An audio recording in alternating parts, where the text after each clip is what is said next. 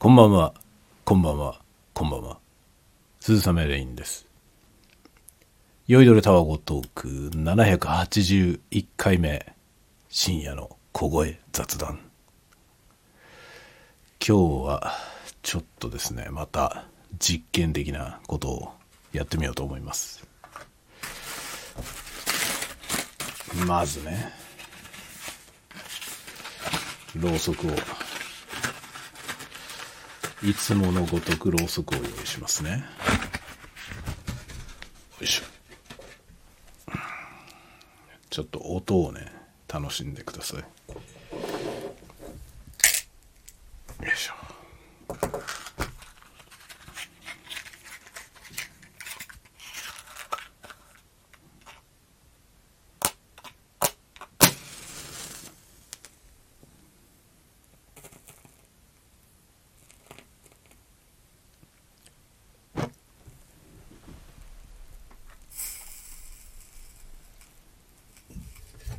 はい。ろうそくをつけました。そして飲み物ですね。飲み物は今、グラスに氷だけ持ってきました。これに、この間、この間うちから飲んでいるこのバスカー。バスカーというアイリッシュウイスキーを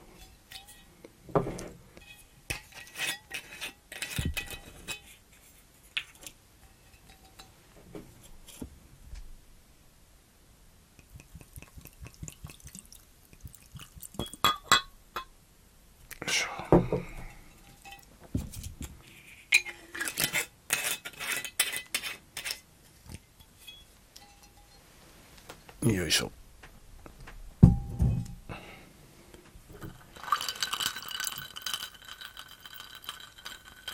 さあいかがでしょうか？なかなか臨場感のある音がお届けできているでしょうか？うん。美味しいですね。ロックで、まあ、ウイスキーはね2の人はストレートで飲むとかって言いますけど僕はロックが一番好きですね。ロックが一番うまい気がする。このねやっぱ温度が下がることによってなんていうのこうキンとした感じがね美味しいですよね。さて本日の録音はですねちょっとちょっと手の込んだことを してみております。今ね3チャンネルで録音してます。3チャンネル、まあ、厳密には4チャンネルですね、えー今何やってるかというと、えールイットの LCT040 っていうねあのペンシルコンデンサーマイクのすごい短いやつ。それを2本使って今このこのステレオを撮ってます。こっちは効果音用ですね。こっちは効果音用。今までにもなんかこういうことはねこのマイク2本使ってっていうレコーディングはしたことあるんですけど今まではこれをあの喋りもこのマイクで撮ってたんですよね。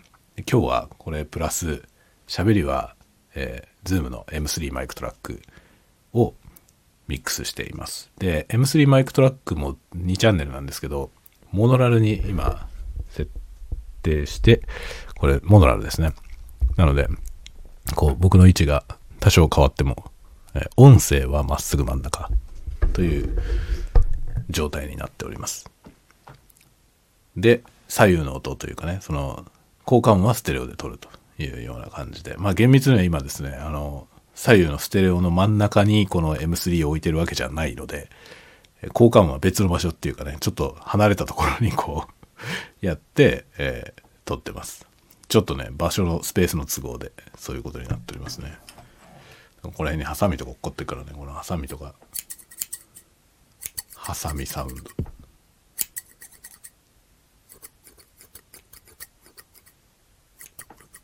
いいでしょう。いいでしょう。というねちょっと今日はこの効果音と音声を別々に撮るというか、えー別々に撮ってるわけじゃなくて同時録音ですけど全部ミキサーに突っ込んでえ iPhone に入れるというやり方をしております。だからなんだって だからなんだって言われたらだからどうということはありませんという感じなんですけどあの趣味でございます。こういうねレコーディングをちょっとねなんかこうね効果音の録音っていうことがねとても好きなんですよ。本当にねこれが本当に楽しいんだよね。で今ねそのいろいろ研究をしているというとこですね。まだまだね僕は全くこの分野は素人なんであのまあやりながら本当にこうしたらいいんじゃないかなっていうね見よう見まねでやってるという感じですね。これはね本当に奥が深い。奥が深いですよ。でねあのまあ ASMR をやってますけど ASMR って実はこの効果音の録音っていうのと非常に親和性があるというかあのなんていうのかな。ノウハウがね結構近いところにあると思うんですよね。でまあ僕は ASMR なんとなく ASMR 始めてでまあポッドキャストねポッドキャスト録音してでまあとにかく録音するのが好きだっていうので始めて喋ったりとかね。今これもそうですけどこうやってやってるわけですけどあのねなんかその ASMR やってみてやりながらこうだんだん分かってきたんですけどこの効果音を録音するのが好きだということにね。次第にこう行き着いたわけなんですけどこれをね知れば知るほど実は、まあ、ASMR とこの効果音録音っていうのはすごく親和性が高いんですけどその効果音の録音の技術というかそのノウハウを使って ASMR やってる人って実はものすごく少なくて少ないけどいるにはいるんですけどなるほどなっていう人がねだそのねどうやって撮ってんのかなってずっと思っていた人がおそらくこういうやり方をしてんだろうというのが最近分かってきてそれがですねこの効果音録音のノウハウをね駆使して作ってるんじゃないかなと思うわけですよ。これはねこの分野は本当に面白いね本当に。でそうするとね映画とか見ててもやっぱりこうどうやってその音を録音したんだろうかということが気になるわけですよね。昔僕ね好きだったんですよちっちゃい頃。子供の頃。子供の頃ね映画の音声にすごい興味があって結構ねいちいちこうどうやって撮ったのかなってこう気にしたりとかね。していたんです。どっちかというと映像よりも音に興味があったんですね。子供の頃ね。でいつしかでも映画への興味がもう映画そのものへの興味になっていってで演出とかねその映像の演出とかそういうことに興味がいってでいつしかこう CG のね仕事をするようになったんで映画も映像主体で見るようになってなってしまっていたんですよ。それがね思い出しましたね。この最近この ASMR をやり始めていろんなことを録音とかし始めてからいやこれ好きだったよねって思い出しました。とても。僕はこれが好きだったよと思って 思い出してね。で今もうね映画見るのも楽しいですね。どうやってこの音取ったのかなって考えながら映画見たりとかね。楽しいですね。映画の音ってねまあ大部分が後から入れてるんですよね。ほとんど。ほとんど後から後取りなんですよ。要は後から効果音入れるんですよね。だから映画の音ってあのものすごく近い音がするんだよね。何気なく見てるじゃない我々。何気なく見てますよね。その、例えばオフィス、オフィスビルみたいなところを人がカツカツカツって歩いてって、で、ドアを、こう、ドアノブを持ってカチャッ開けるみたいな、あるじゃないそういう、もうなんてことないシーンですよね。なんてことないし、カチャって開けるみたいな。あれよく考えてみたら、画面の中にマイク映ってないわけですよね。で、その状態で、ドアノブひねった音、あんなに聞こえるわけないんですよね。自分で撮ってみるとわかる、わかるけど、そのカメラとかマイクとかいろいろ装備してね、撮ったところで、どうやってもあんな音取れないわけですよ。で、結局あれは後から入れるんでね、そのカチャっていうやつは、その近くでそ、そのドアノブの近くで音取って、それを後から入れるみたいなことをやるわけですよ。だから必ずしもその画面に映ってガチャって言ってるそのその、その映ってるやつね。その映ってるやつで録音した音とは限らないわけですよね。似たような違うものにこう置き換わっているっていうことは、まあ、多々ありますね。だから靴音とかもそうですね。靴音とかも、あの、よく入ってるじゃない？いろんなとこで。よく入ってますけど、あんなんも取れるわけないんだよね。よく考えてみたら。例えば、ザーって雨降ってるとこで、タッタッタッタってこう、雨のアスファルトをね、こう、例えばヒールの靴で蹴りながら走るみたいな、そういうシーンがあったとして、それをこう、引きで撮ってるみたいな。引きで撮ってて、雨降ってて、車も走っててみたいな時に、足音なんて聞こえるわけないんですよね。撮影してて、そのカメラの場所から撮影して、そのまカメラのね、その画角の中にマイク入ってない状態で、足音なんて聞こえるわけないわけですよ。それを足音別撮りで作るんだよね。その雨の日のアスファルトを走ってるような音になるように作るわけですよ。必ずしもその俳優さんが履いてる靴と、その、その場所の地面とか、じゃないわけですよね。じゃないけど、それっぽく聞こえるようにするとか。かそのなんだろう。あの、実際に画面に映ってる絵以上に、その絵にふさわしい音を作るっていう、そういう仕事なわけですよ。めっちゃ面白くねめっちゃ面白いと思うんだよね。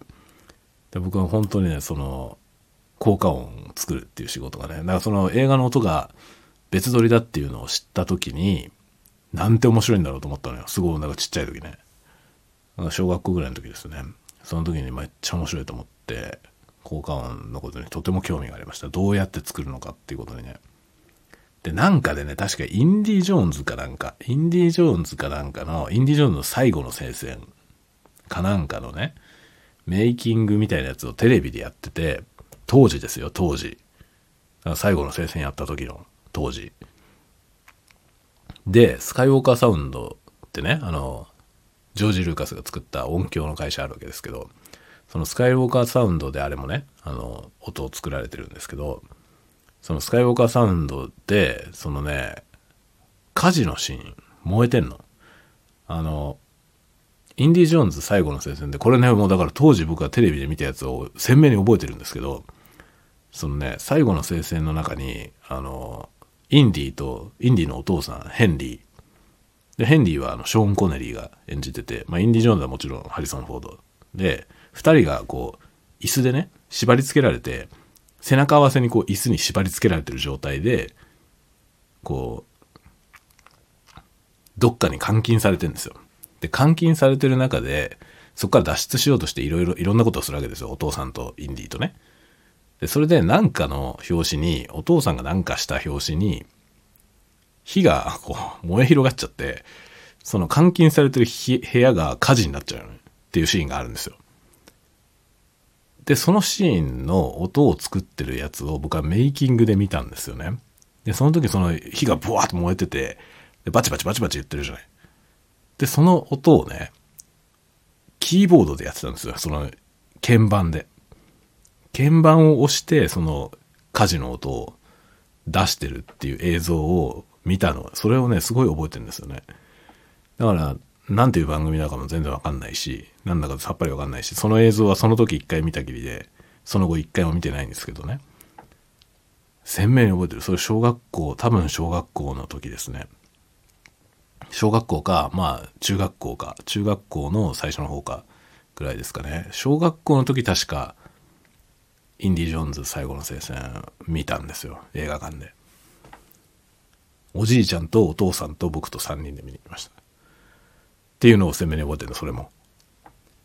親子3代で見に行ったらね親子の話だったわけよ。父と子の話だったわけよね。とても良かったですよ。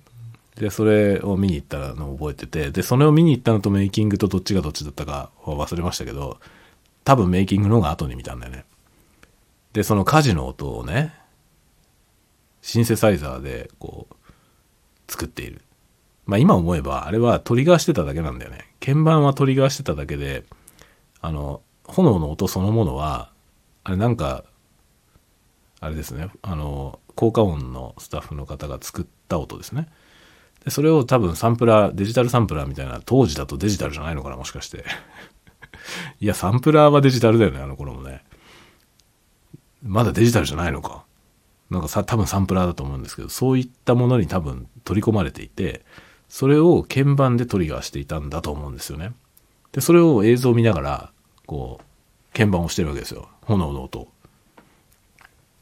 てやって作ってるっていう映像をねなんかメイキングの映像ですよ。それ見たのよ。それが本当にね小学校の頃ですね。でも痛く感動して。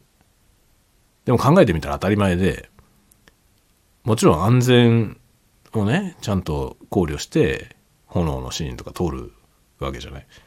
で安全を考慮して撮るしもちろんそんな炎の中でそのマイク持ってってね そのそんな至近距離の炎の音を収録しながら俳優が演技してなんてことあるわけなくて後から作るわけですよねその音を。でも映画見てる時ってそんなことあんまり意識しないじゃないですか。そのシーンでその音が鳴ってるとしか思えないというか。まあ中にはもしかしたらね音響のプロの方とかはもしかしたらもう別々にねぶっ壊れて聞こえる。のかもしれませんけどね。映像と音は全て別々にバラバラに聞こえてるかもしれません。そのその道のプロの人は。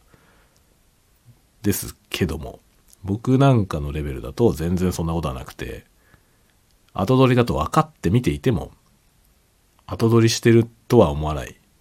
そのシーンでそこで音が鳴っていると思いながら見てますよね。っていうかそんなこと意識しないよね。もう当然のようにそこで鳴ってる音だと思って見てるわけよ。交換音だから、えー、例えばあの部屋の中でね、えー、例えばマトリックスマトリックスの皆さんマトリックスご存知ですか？あのマトリックスの一作目で最初のねネオがあのなんか自分の働いてるあのコンピューターソフトウェアの会社のビルで捕まるとこあるじゃない？最初初めて捕まるとこです。あのエージェントが3人のエージェントが来て捕まって連行されてしまう。であの取り調べを受けるわけですね。エージェントに。でその時初めてエージェント・スミスがちゃんと出てくるシーンですね。その前からエージェント・スミス実はネオより前からあの映画に登場してますけどあのスミスがちゃんとこうネオと対面するシーンですね。そこの取り調べ室のところであのまあネオキアヌ・リーブスがこう座らされていてでちょっとがたいのいいエージェントが2人立っていてで机を挟んで反対側にこうスミスがスミスはヒューゴ・イービングですね。ヒューゴ・イービングが来て座って。でなんか資料を持ってくるわけですよ。取り調べの資料。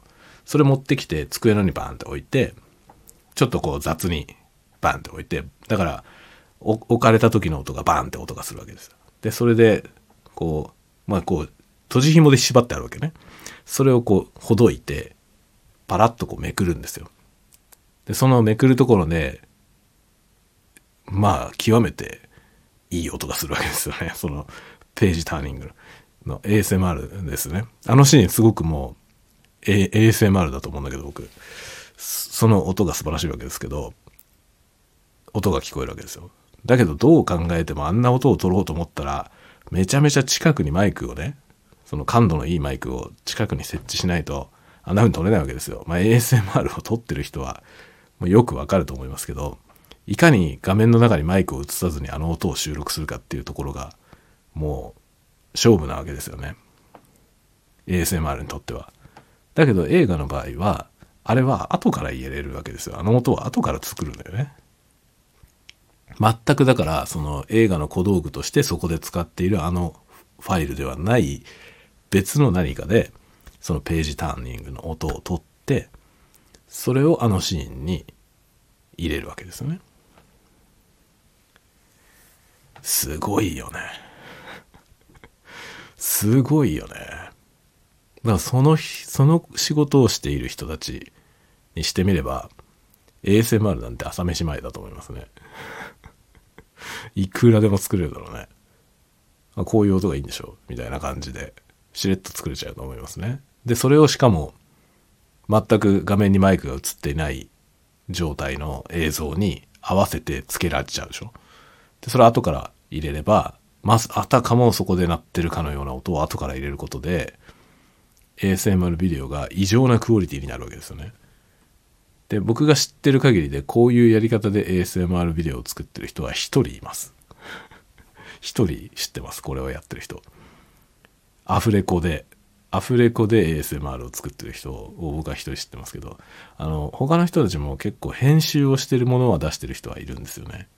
例えばレイヤードサウンドみたいなやつでそこで鳴ってない感じの音を後から合成してというか、まあ、ミックスしてやってたりとか例えばあの普通のタッピングサウンドなんだけどあのデジタルエフェクトでディレイでディレイをつけて、まあ、ディレイってエコーみたいなやつですね一つコンってなったらコンコンコンコンってこうエコーが鳴るやつね。それを使って複雑に重ねて特殊な効果をねその出すみたいなことをやってる人もいるけど完全に映画のあの手法を使ってねその効果音の部分を後から差し替えるというやり方で撮ってる人は僕はまずは一人しか知らない。でも僕ねそれを見てて ASMR の最適解なんじゃないかなと思った。これが最適解なんじゃないかなと思いましたねあとはもうマイク見えてもいいや的なやつですねマイク見えてもいいやなやつだと、すごい臨場感の音が取れるわけよ。もうそのマイク近接して撮ればいいわけだから。なんだけど、それをね、マイクを映さないで撮りたいわけよ。僕はね。で、それを実現してる人がいて、それを僕は見よう見まねでいろいろ真似してたんだけど、なかなか近づかないんですよ、その音に。そして、ある時気がつきました。あ、これアフレコしてんだと思って。登録じゃないんですよ、要は。映像を撮りながらその場で音を取ってるわけじゃないんだということに気がついて、なるほどと思いましたね。別撮りすればできるよね、確かに。だけど別撮りでそれを作るのってむちゃくちゃ大変なんですよ。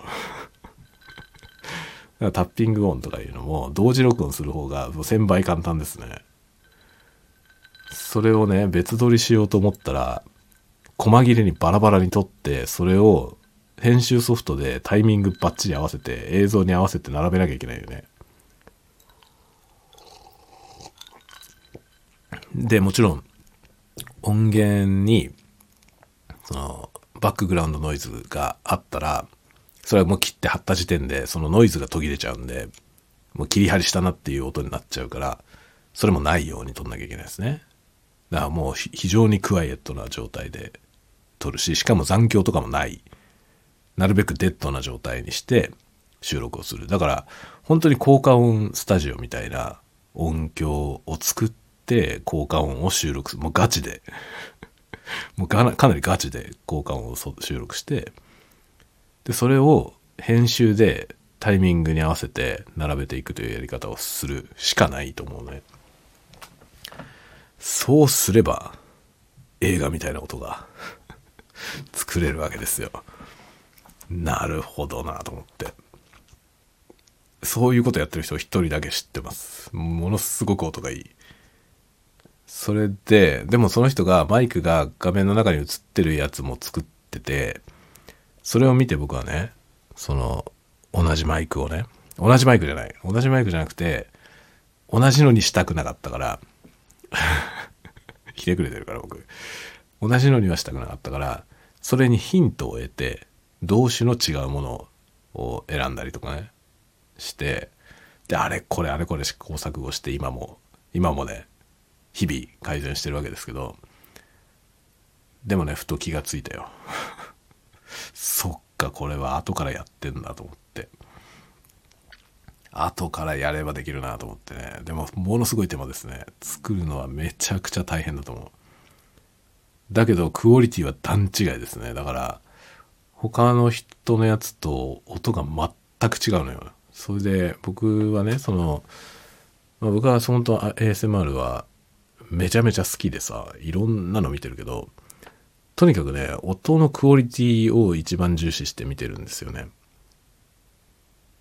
ASMR ってね、必ずしも音が良くなきゃいけないってことはないんですよ。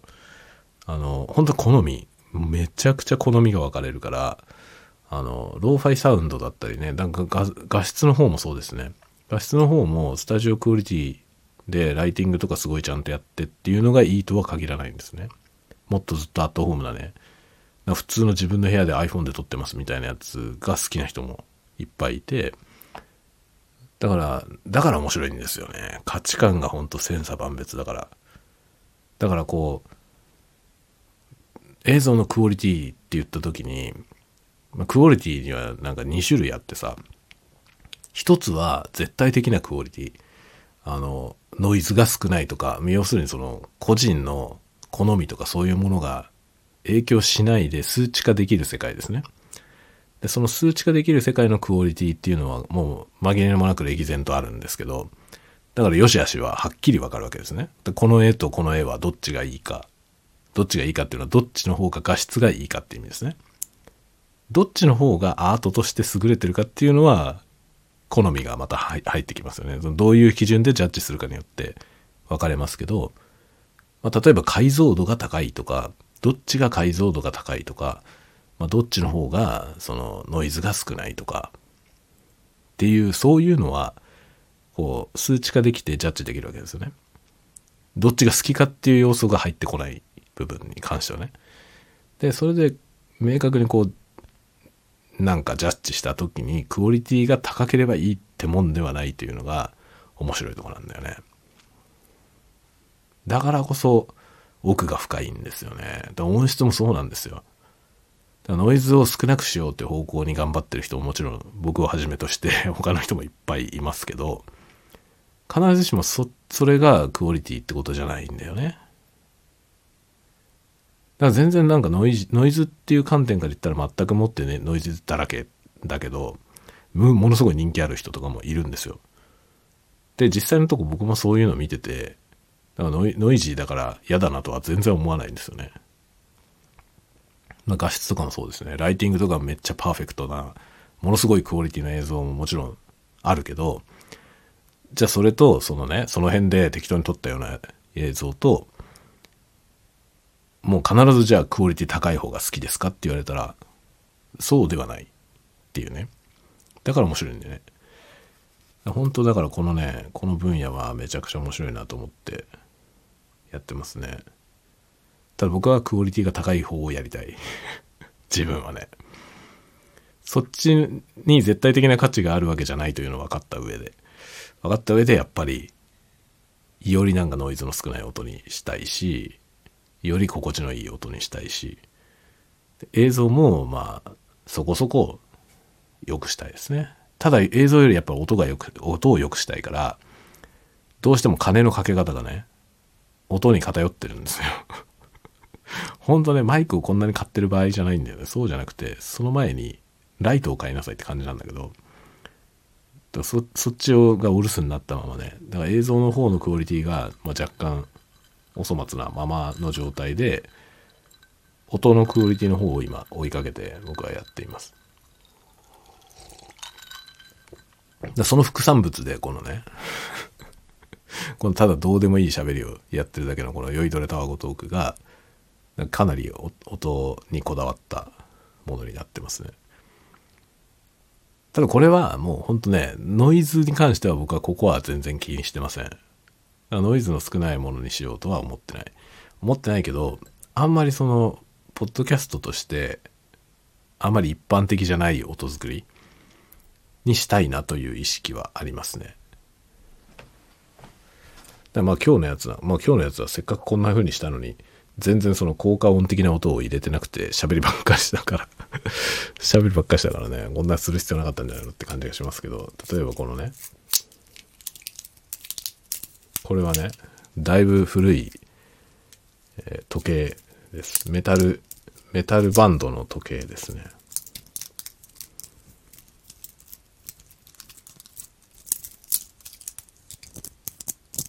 こういういい音するでしょ。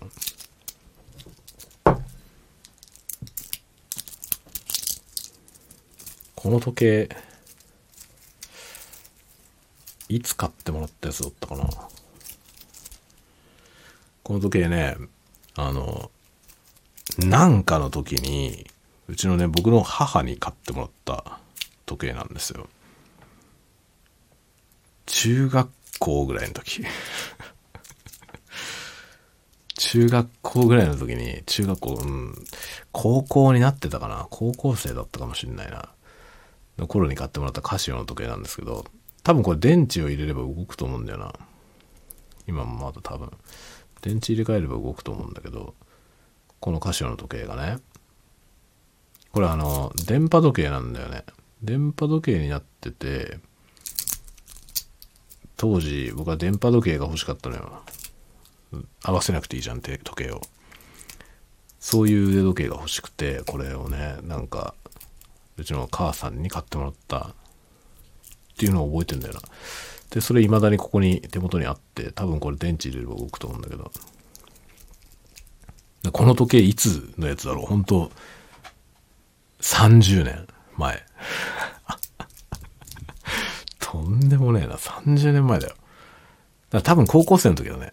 僕これの前に、あの、中学に入った時ね、中学校に入学した時に、それも母さんに時計買ってもらったんだよね。それはね、今も覚えてるけど、それはもうなんか手元にないんだけどね、G-SHOCK の初代のやつ、持ってたんですよ。G-SHOCK の初代。あれどこ行ったんだろうな。僕あれ捨てたのかなあの時計。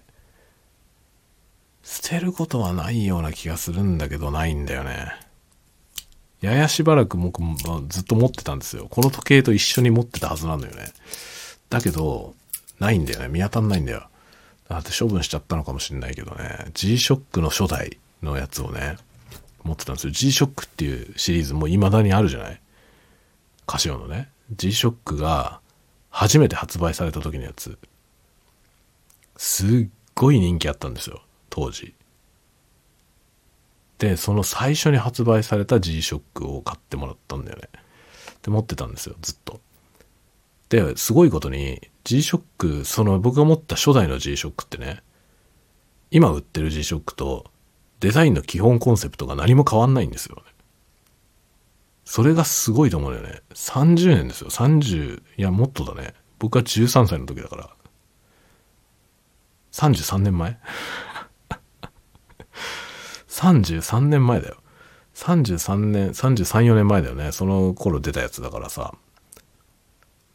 で、その時買ってもらったんだよね。最初に出た時。あれ、もしかしたら小学校の時だったのかな小学校、もっと前かもしれない。35年ぐらい前かもしれないですね。中学に上がった時には、それを愛用してたのは覚えてるんだけど、買ってもらったのがいつだったか覚えてないな。僕、僕はね、中学校を受験したから、その小学校の高学年の時ね、5年生と6年生の時、塾に通ってたんですよね。その時に腕時計してた気がすんだよな。その時してた腕時計が、果たしてその G-SHOCK だったのか、それじゃなかったのかをちょっと覚えてないんだけど、でそのぐらいの時ですよね。でも多分 G-SHOCK の初代がいつ発売されたのかって調べればわかるから、その頃の話だと思いますね。でね、デデザイン変わってないのよ。それがほんとすごいよね。30何年も経ってんですよ。30何年も経ってて、シリーズずっといろんなの発売されててね、初代のやつと今のやつと並べた時に、もうパッと見て、あ、G-SHOCK だねって思うと思う。だから初代の G-SHOCK なんて一回も見たことない人でも、それポッて見せられたら、あ、G-SHOCK ってわかる。G-SHOCK なのよ。紛れもなく。今売ってる G-SHOCK と何も変わんないですよ。本当に基本コンセプトが全く同じ。デザインが。だからその最初のデザインをしたデザイナーがすごいよね。30年続くデザインだよね。しかも30年間同じモデルが作り続けられてるわけじゃないんだよ。いろんな新しいモデルになってるんだけど、そのデザインがちゃんと踏襲されていて、今出てるやつはもちろんね、今風になってるけど、だけど、基本コンセプトが同じだから、パッと見て G-SHOCK の系列ってわかるわけよね。あれは本当デザインの勝利だと思う。あの、最初のデザインした人、めっちゃすごいよ。あああいうものをなんかね、評価したいよね、とても。というか、あれを作った人が評価されてほしいですよね、本当に。そういうなんかね、長く続くプロダクトのデザインっていうのは素晴らしいですよね。と思うな、とっても。そういうものって日本には少ないよね。あの、海外だとね、割と、あのなんていうの、よほどのことがない限りデザインを変えないっていうのが割とあるから、あの、なんだろう。変えないっつっても、その、基本を変えないっていうことかな。っていうのはなんとなくありますよね。その普遍的なデザインっていうのは、なんか、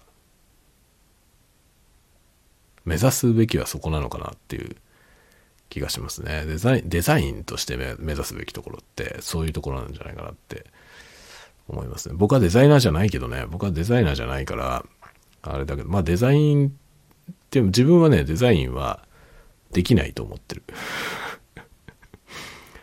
デザインとは何かっていうことは、かなり、まあ僕もね、勉強はして、してきて、アート、アーティストというかね、そういう仕事をしてきて、一応デザインと何かってことは、まあわかる、わかるのはわかります。だけど自分はデザインはできません。ジャッジはできる。どういうデザインがいいのか悪いのかということはできるけど、自分では作れませんね。よしあしがわかるだけにできないんだよね。自分がそのデザインを自分でデザインしたもので満足のいくデザインができたことはない だから僕は自分のデザインスキルは全く信用してない絵絵はね絵は上手い下手じゃなくてそのまあ絵は絵も上手くないけど僕は全然絵は上手くないけど僕は自分の絵は割と好きですねあの自分の描いてる絵はねでなんかそれはなんかいくらかの価値はあるだろうなと思いますね。自分で。少なくとも僕は好きだから。ただ、うまい絵ではないと思う、自分でも。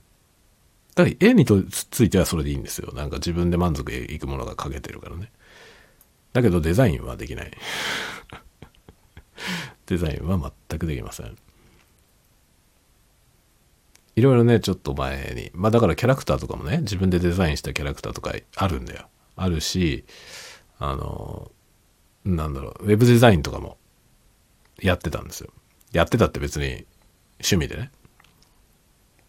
やってました。だから、ウェブ、自分のウェブサイトはもう本当に1990年代から作って、まだ誰もインターネットとか言わない頃からね、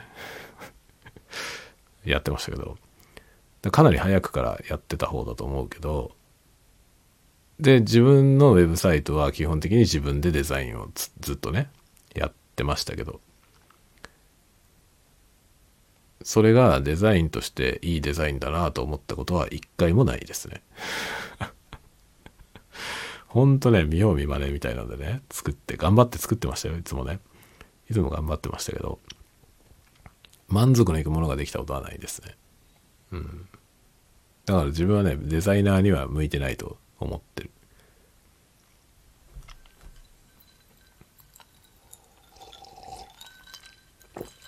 G-SHOCK のデザインは素晴らしいよ。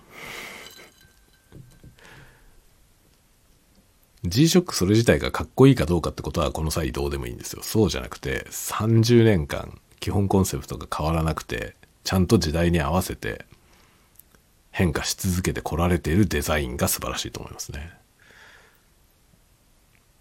なんかデザインってそういうもんだよね。衣装としてかっこいいかどうかってことは二の次なんですよ。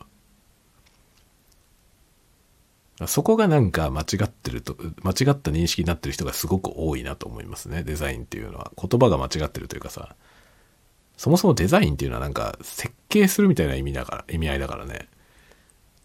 かっこよければいいと思ってる人が結構多いけど、そんなことはないよね、全然。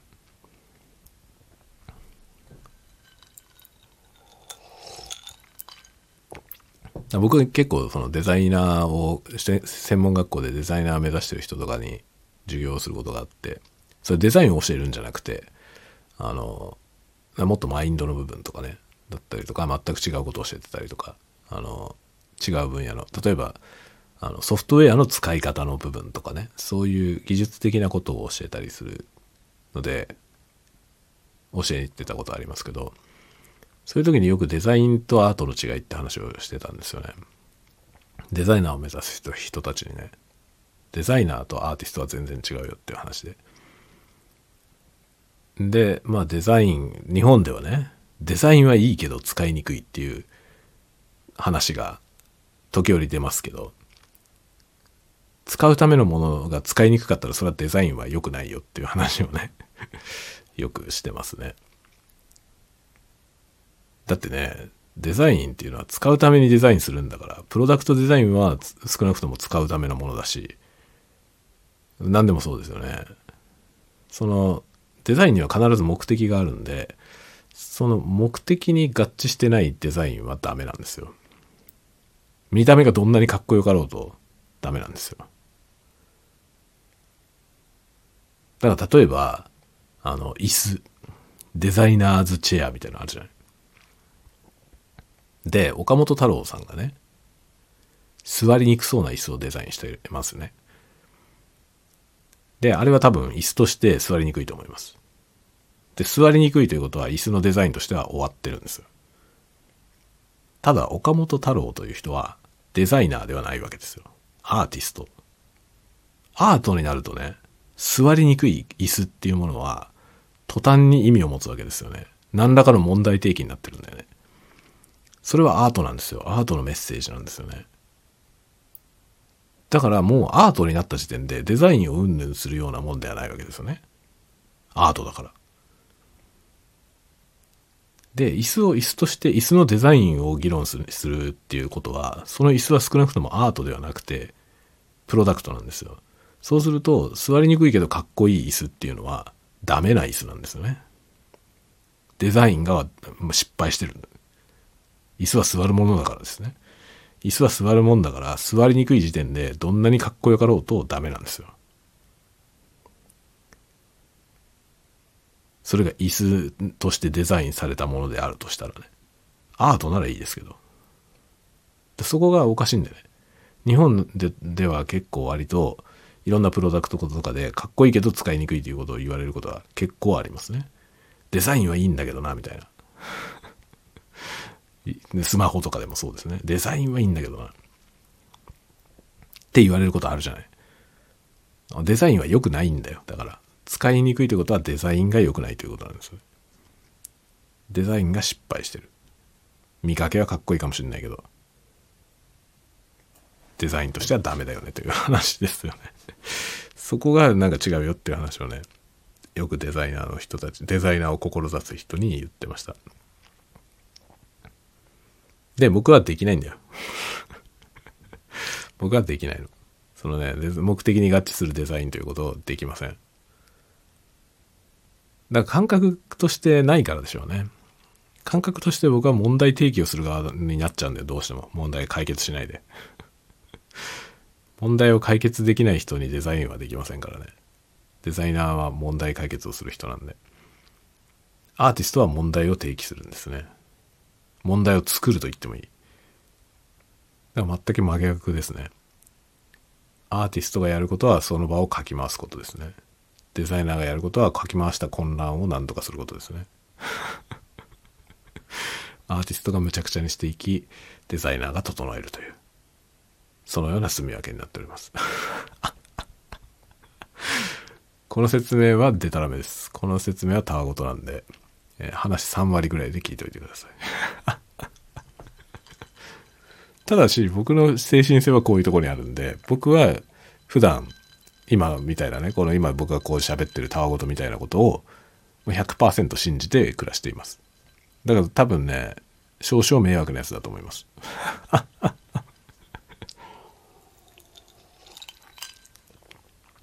世の中はうまくできててねあの僕僕のようなこうチャランポンなんでなんかいろんなことがおかしい人っていうのは、まあ、場ををむちゃくちゃにしていくわけですよね。混乱を招くんですね。混乱というか混沌を招きますね。でこれをですねうまく整理する人というのがいるんですよ。世の中には。そのバランスで成り立ってるなと思いますね。で結局ねなんか企業とかもそうなんですけどね。企業企業体とかチーム組織。いろいろあるじゃないですか。でやっぱりチームとか組織っていうのはあの何ていうのかなこのバランスですよね。カオスをもたらすものとそれを整理できるもの。これが両方いることが重要だと思いますね。でそこがねチームプレーで何かをするのと個人プレーで何かをするのの一番大きな違いで個人プレーで一人でこれ両方できる人っていうのはまあいないんですよね。どっちかが中途半端になるのよ。どっちどうやっても。で一人でそつなくできる人っていうのは大体において整理するのが上手な方の側の人ですね混沌をもたらす側じゃなくて混沌としたところを何とかできる人っていうのが割と一人でやっていける人だと思いますね。だ僕みたいなタイプ一人じゃ無理なんだよ。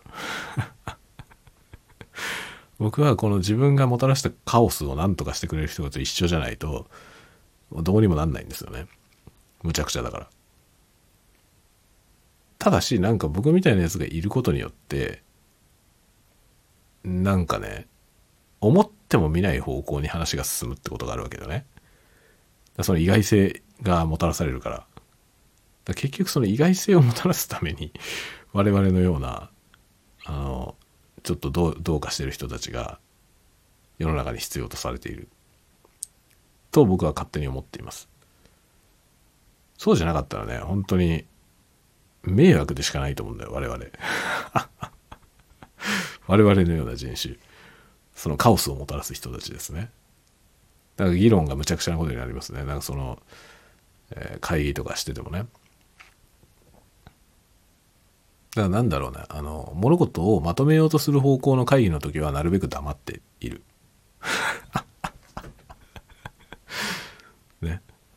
そうじゃなくて、なんかね、こう、未知の世界に踏み込もうとする会議の場合ね、あの、どっち向かっていこうかっていうことを、その、なんていうのかな。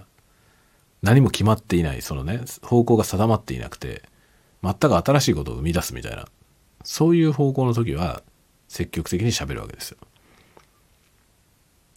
そうするとむちゃくちゃなことになりますからねその場に場がむちゃくちゃなことになるんですよ。その話が整理されなくて突拍子もない話が次から次に出てくるから そしてとりあえず議題に全部乗っけてぐっちゃぐちゃになりますね。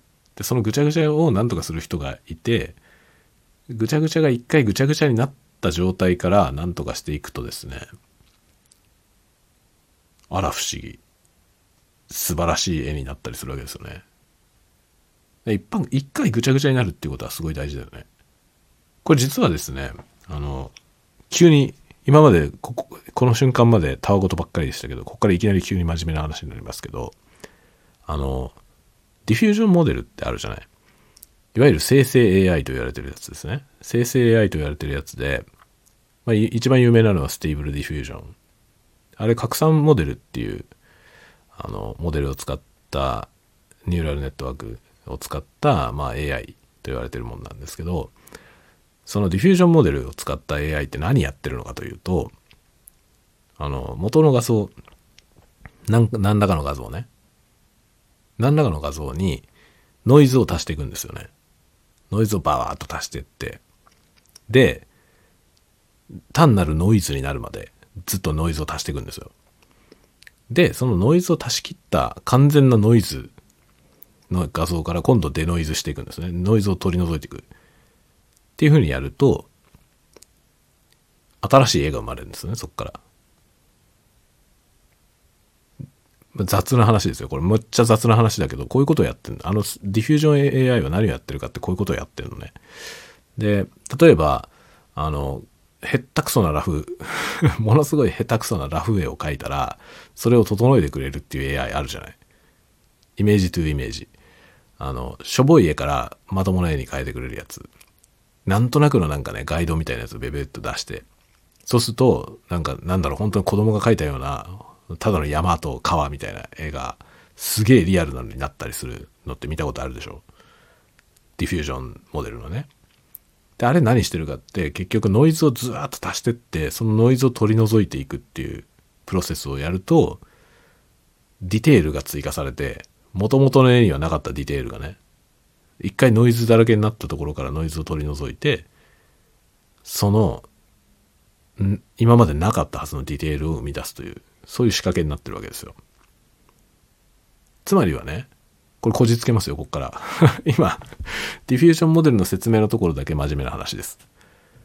で、そのディフュージョンモデルの説明から翻って、その、さっきの会議の話に戻ると、シンプルな状態、まああんまりまだ詳細がない状態のものから細部を詰めていくために、一回ぐちゃぐちゃにするってことですね。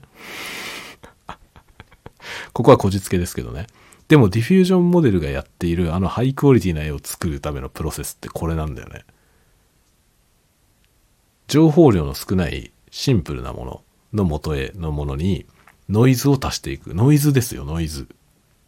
ディテールを足すんじゃないんですよ。直接ディテールを足してんじゃなくて、一回ノイズを足すのね。で、画面全体が全部ノイズで埋め尽くされた状態になって、それをデノイズしていくことで、ディテールのある絵にする。これだよ。僕みたいなやつっていうのは社会のノイズですから、この社会にノイズをもたらす存在なんですよ。これをディフュージョンモデルがディフュージョンしてくれればですね、そのね、拡散モデルはね、あの、まあ、拡散していって逆拡散していく。拡散していくというプロセスがノイズを増やしていくっていうところですね。で、それを逆拡散していく。まあ、ノイズ、ノイズを減らしていく。で取り除いていって、で、ディテールを、ディテールのある絵を生み出す。生み出すというか、え掘り出すわけですね。だなんだろうね、あの、イメージとしては、例えば、すごいラフな、こう、人形みたいなものをセメントの中に埋めて、そのセメントを今度こう掘っていくわけですよね。セメントをこう掘ってって、彫刻しながら掘ってって、そして最初の埋めた人形よりも、すごく細部の細かい彫刻になるみたいな。それを作るみたいな。そういう感じの話。この例えが合ってるかどうかはわかりません。タワゴト度がめちゃくちゃ高いですけどね。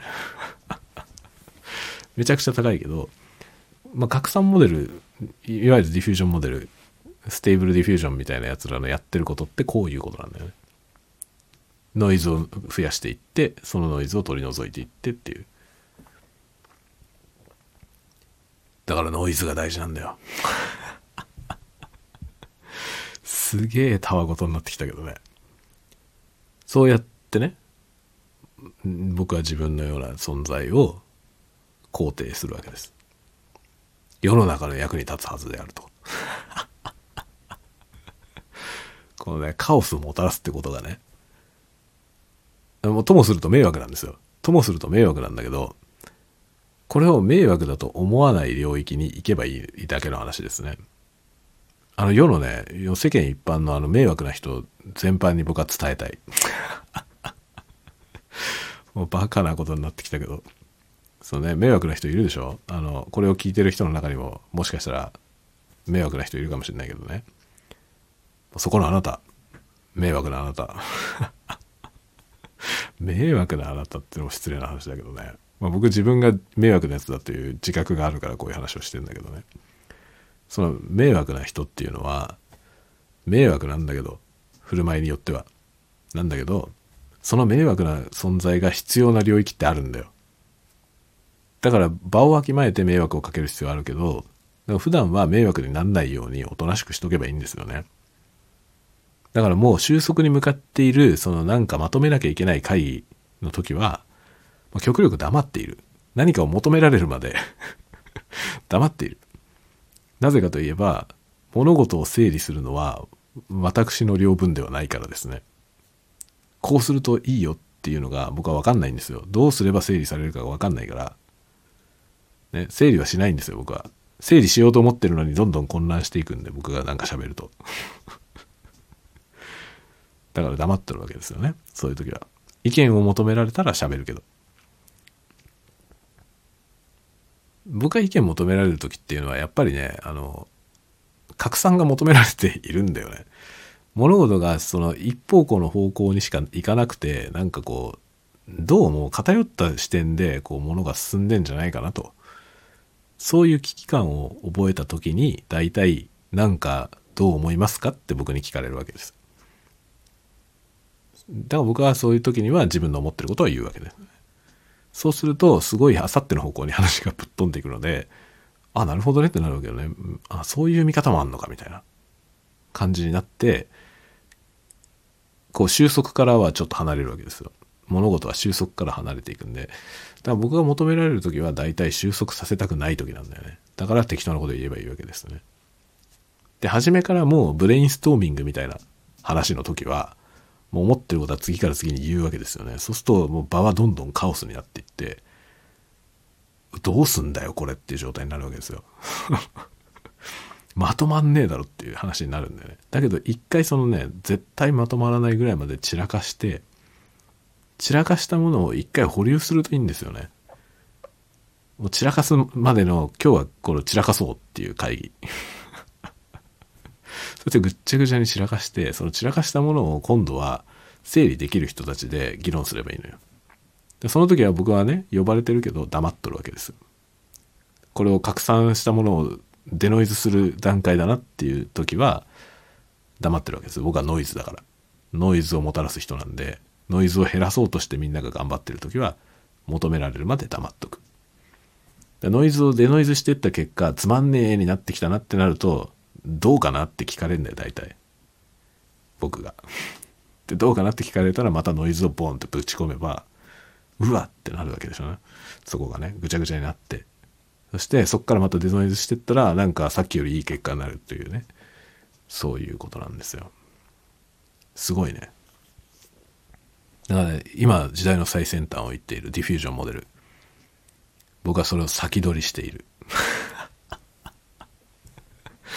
ね20年ぐらい前からこうこういうスタイルだから20年前にディフュージョンモデルなんかないですからね僕は拡散させてましたよ常に場を拡散させる人でした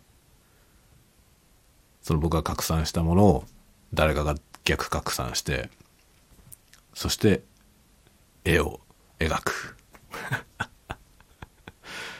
ステーブルディフュージョンはやっと僕に追いついてきたすごいね、もう、タワゴトーク最高ですね。今日のタワゴトークのタワゴトっぷりが、めちゃくちゃすごいですね。ウイスキー1杯しか飲んでないけどね。だこれだからお酒飲むの楽しいですよね。まあ酒飲むのは好きです、僕は。自分がね、自分が自分の思っても見ないようなことを喋るから好きなんですよ。本当に。こうでないと喋んない話なんだよね。でこれはさ、頭がクリアな時にいくら頑張って考えても出てこないような話なんですよ、こういうのって。たわごとだから。まあ、真面目に喋ってても半分たわごとなんですけど、やっぱり酔っ払ってる時の方が、そのたわごとが暴走するから、もたらされるカオスのね、度合いがね、より一層すごいことになるわけですよね。これが楽しいね。これはね、なんかいろんな人におすすめしてるんですよ、僕は。酒飲んで上機嫌になってる時になんか文章を書いたりとかね。だからノートの飲みながら書きましたっていうのも僕は好きで毎回やってますけど、その酔っ払ってタガが緩んでる時の自分の状態をね、記録しておくといいの。恥ずかしいけど。恥ずかしいけどね。だから別に公開しなくてもいいから、撮っとくといいですよ。だからこれ僕は、僕はこれを公開してるからね、恥さらしみたいなもん ですけど、別に公開しなくてもいいんで、皆さんもね、こうマイク回しながら、お酒飲みながら、こうやって僕みたいに喋ってみるといいですよ。たわごと。どんなに狂っててもいいから で。それは後から聞くとめっちゃ新鮮ですよ。自分ブレインストーミングができる。なんか、わけのわかんないこと言って そっからね、なんか、その、例えば僕がこれでね、今酔っ払ってるけど、この、すっきりと酔っ払ってない時ね、この話を聞くとね、その自分の言ってることから自分がブレインストーミングされて、それまで全く思いつかなかったようなアイデアにたどり着いたりとかね、するわけですよ。で、それが面白い、面白いものになりそうだったら、まあそれを小説にしたりとかするわけですね。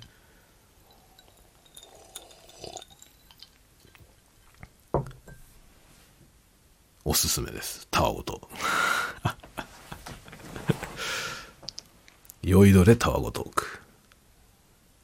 もう前にもさ、なんかつい2、3回前のやつでも喋った気がしますけど、この酔いどれタワゴトークっていうタイトルがもう天才だよね。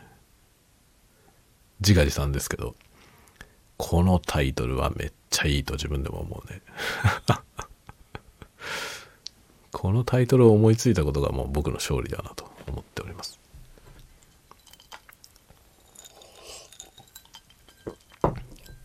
本当はね、なんかこういうのをね、あの、一人でこれはモノローグじゃないですか。モノローグでタワゴトを喋り倒してるタワゴトークなんですけど、これのね、ゲストで、ゲストを呼んでね、対話でやりたいんだよね、本当は。対話でやるやつも、アイデアはあんのよ。タイトルもあんのよ。タイトルも考えてあるんだけど、このね、この僕のテンションの、この、いかれたこの話で、あの、対話できるような人が果たしているのかっていう 問題があってね。まあ実現するのは難しいんだけど、一応、タイトルも一応あるんだよ。今のところそれをやる予定は全くありません。当分一人でモノローグのタワゴトークをやっていこうと思います。というわけで、1時間ぐらい喋ったんで終わろうと思うんですけど、例によって、タイトルをどうすればいいか分かりませんね。これは何の話だったんですか？そんなこと知らねえよって話だよね。こうなんか、今日はほら、録音のね、この、この効果音を取る部分と、トークを取る部分とマイクを分けたよみたいなことを最初言ってましたけど、全然当初のコンセプトとは全く違うというか結局トークばっかりで。もう適当にこうなんかチャポチャポ音鳴らしてみたりなんかしてますけどこれはあんまり意味がありませんでしたね。その後何の話をしたんだろうね映画の話あ映画の効果音の話をしたんだな効果音の話をしました効果音の話をしたい話にしとくかなとりあえず これタイトルほんと難しいんだよね。これタイトルになんか書いてあるとさ、その話をしてると思って聞くじゃないですか。普通ね。例えば今日のやつで、ね、効果音、効果音録音についてみたいなタイトルにしたらね、それに興味のある人が、おって思って見るじゃないですか。それで聞いてみたら、ややしばらく効果音の話になんないみたいな。そういうことあるよね。だから、タイトル見て聞いてみたけど、その話してないじゃないってなるよね。これね。どうすればいいんだろう、これ。どうすればいいんだろうって言ってるけど、対策は別に簡単で、実は。あの、1話数について1トピックにすればいいんだよ。分かってんですよ。今日はこのトピックを喋るよって最初から決めて、そのトピックだけ喋ればいいんですよね、本当は。だけどそれだとね、予定調和なんだよ。カオスがもたらされないんですよ。そうすると面白くないんだよ、僕は自分で。世の中の多くのポッドキャストはそんなことなくて、ちゃんと、ね、あの、予定通りの話をして、それが別に面白くないってことはないわけですよ。だけど、僕は自分のこのね酔いどれタワゴトークにそういうものは求めてないんですよねなんかこういうタイトルでこの話をするよっつってその話だけで終わるみたいなそういうすっきりしたコンテンツは求めていないんですどこ行くか分かんない話でカオスになった方がずっと面白いと思っているのでこのようなスタイルです。だからタイトルが難しいんだよな。タイトルに書いてあることが全然喋られてないという。もう逆にその方向で言ったら面白いかもね。タイトルに書いてある話はいつ出てくんのかなと思って聞くという。で結局出てこないとかっていうのも面白いかもしれないね。あれ？ってそんな話一個もしてないじゃんみたいなね。そういうのも面白いですね。まあなんかねまあ僕僕のライフスタイルもうこれはもはやライフスタイルですけどね。ライフスタイルとしてツッコミどころを残しておくというのは大事ですね。大事じゃないけど僕にとっては大事ですね。ツッコミどころのある人っていうのはいいよね。それをいいよねと思わない人もいると思うけどね。ツッコミどころっていうのは要するにマイナスというか抜けの部分だからね。で僕はなんかねそのツッコミどころある方がいいような気がしてる。よくなんか言うじゃない隙のある方がいいっていう話をよくするじゃないですか。それみたいなもんですよね、まあ、隙というか抜けだから 抜けがありすぎると本当にねまずいわけですけどまあ僕は僕なんか本当に抜けだらけだからね本当にこのまま抜け抜けのままいきいきますけど、えー、皆さんもぜひお付き合いいただければ と思いますほんと今日のやつはどうしようタイトル。どうしようもないね。まあ、効果音録音の話はしたよね。確かに。ややしばらくしたよね。それが好きだった話よね。その話をしたっちゅうことにしときましょう。それ以上になんか最後の方にしてたあのディフュージョンモデルの話の方が面白いかもしれないけど、まあそれは根気よく聞いた人だけの特典ということで。ではではではではでは、また次回のタワゴトークでお待ちしております。おやすみなさい。おやすみなさい。おやすみなさい。